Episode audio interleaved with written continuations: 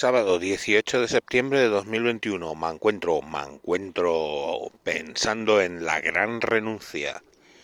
La gran renuncia, coño. ¿Y qué es la gran renuncia? No, no es el sexo en tu matrimonio. No, joder, no debes renunciar a eso, coño. No. No. No, no, no. Si tienes problemas, juguetitos, Cialis, Viagra, lo que haga falta. Pero eso no se puede renunciar. La gran renuncia es un eh, efecto que se está produciendo post-pandémico en los empleos. En principio era en Estados Unidos, pero ahora pasa en todo el planeta. Que es que, bueno, todo el planeta, en todo, en todo Occidente.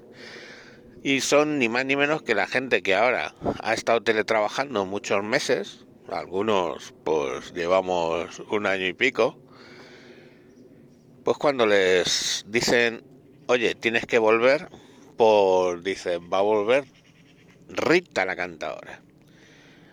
Y, y entonces, ¿a dónde se van? renuncian y se van al paro hasta que salga algo nuevo. Mm, ese es el nivel de hartazgo que tiene la gente, pues a los jefes tóxicos, a las empresas que les han tenido bajo el miedo de las reducciones y del despido y de todo durante toda esta pandemia donde bajaban los los ingresos, o sea, los ingresos, los ingresos de las empresas, los beneficios, y en respuesta, pues las empresas se atornillaban echando personal o, o haciendo eso.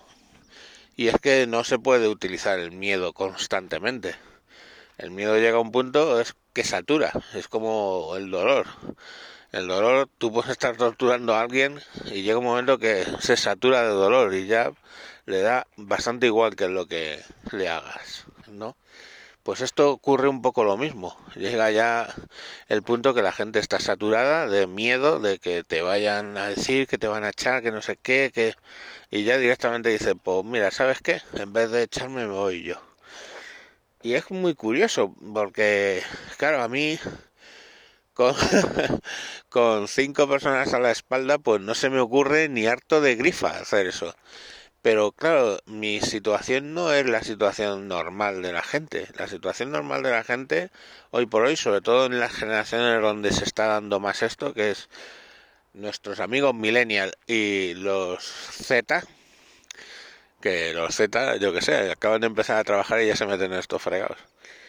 Pero esta gente mmm, son solteros o a lo mejor tienen pareja y poco más y deciden directamente pues que, bueno que se vive muy bien y que es muy cómodo trabajar en remoto y que no quieren volver a la oficina. Y ya está. Entonces otra vez a ver la cara de tu jefe. Otra vez a ver la cara de tu jefe que te ha estado cuestionando todo el tiempo de la pandemia si desde casa trabajabas bien o no. Pues desde luego en mi en la empresa donde yo trabajo eh, se ha visto que se trabaja bien, a gusto y con incluso puntas de mejor rendimiento que, que en la oficina. Entonces, bueno, pues esta gente dice, tanto desconfiaste, tanto usaste la base del miedo, pues ahí te quedas, compañero. Y rima.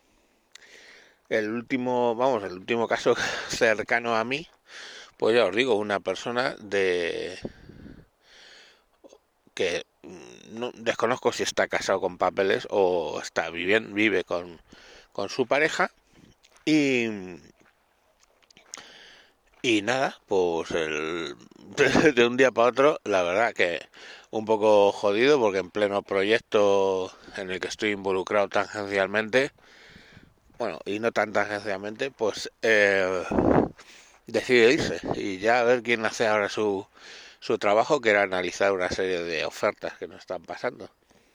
Pues se ha hartado, ha pasado mucho, porque yo lo conozco, ha, ha tenido una serie de jefes que, joder, ni para mi peor enemigo querría, pero la verdad es que se ha hartado y ha dicho, bueno, que ahora tengo que empezar a volver y esto dos veces por semana y y, y hartado y ha dicho, pues me voy a hacerme los papeles. Y fijaros lo que eso es en España, ¿eh? Hacerme los papeles es, te van a dar el finiquito, que sobre todo estando a final de año, pues no va a ser una cantidad muy muy grande. O sea, acabar de, de disfrutar la paga de, de verano, eh, como quien dice, en julio, pues has devengado muy poquito de la paga de verano del año que viene. Y de lo de marzo, pues lo mismo, si tienes paga en, marzo, has devengado también muy poco. Te van a pagar la paga de Navidad, te van a pagar lo que te deban de, del mes. Este va a terminar el día 30, con lo cual eh, le van a pagar nada de porque nosotros cobramos el último viernes de mes, con lo cual le van a pagar como 5 días, creo. Y adiós. Si te echan, ya sabéis que bueno, pues tenemos 45 días por año trabajado, eh, acumulables hasta 2012, mm, me parece, abril de 2012 donde Zapatero nos sodomizó, sí, socialista, sí, obrero, y entonces ya solo son 33 días y a la puta calle.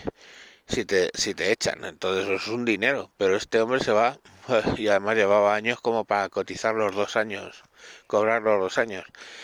Así que este hombre se va con el finiquito. Y claro, cuando le pregunté, pues me dijo, me da igual, me voy a... Me voy a a ver que salga algo mejor. Y ya está, así es hasta la, la, la respuesta que dio. Os puede parecer extraño, pero en Estados Unidos ya empieza a ser un problema. Y empieza a ser un problema, curiosamente, no en los empleos, mmm, bueno, eh, también en los empleos de alto nivel, pero también mucho en empleos de bajo nivel. Gente que estaba limpiando, o de hamburguesas, o de no sé qué, o trabajos de bajo nivel que deciden que ya está bien de vivir en la miseria y todo este rollo y se van hartos diciendo, pues ahí os quedáis. Administrativos, por ejemplo, un montón de ellos, que directamente se van y dicen, bueno, ya saldrá algo mejor, que incluya los administrativos sobre todo, que incluya lo de trabajar en casa. Entonces, no sé, creo que el COVID ha generado ahí una revolución de plantearse una serie de cosas de plantearse que a lo mejor para vivir necesitas algo menos, cosa que a mí no me costó adaptarme en exceso, pero me costó un divorcio. Y bueno, aprendí que se puede vivir con menos. Menos es más. De hecho, fue una frase que acuñé en aquellos momentos. Y bueno, pues ahí lo, ahí lo, ahí lo tenéis. La gente ha entrado en eso. Nos ha costado una pandemia y y un millón cuatrocientos mil o un millón setecientos mil, no recuerdo, muertos en todo el planeta, pero parece que vamos aprendiendo alguna lección al respecto. Que menos es más, que priorizamos estar en casa y poder llevar al niño al colegio, que, que yo que sé, estar en, en, en una oficina y más dinero las empresas deberían haber aprendido de eso. Ahora mmm, tienen mucho eh, capital humano eh, buscando un algo mejor. Es el momento de contratar. Porque puedes encontrar gente muy curiosa fuera. Pero bueno, lo que pasa es que no terminan de entender que ya la gente no quiere volver a las oficinas. La gente de oficinas, me refiero, ¿no? No quiere volver a las oficinas. Pues es lo que hay.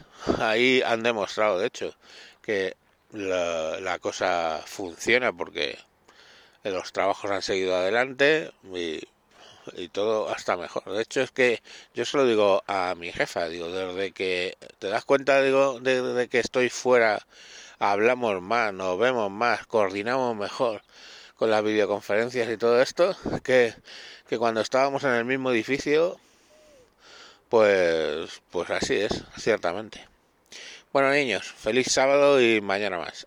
Y saldrá la semana que viene el capítulo que grabé anoche con, vamos, al, locutor en Radio Varada, el desinforme semanal, que esta vez en vez de hablar de sexo, o, o, de los woke o social justice warrior o lo que sea, hablamos de no sexo, gente que no quiere tener sexo. Venga, adiós.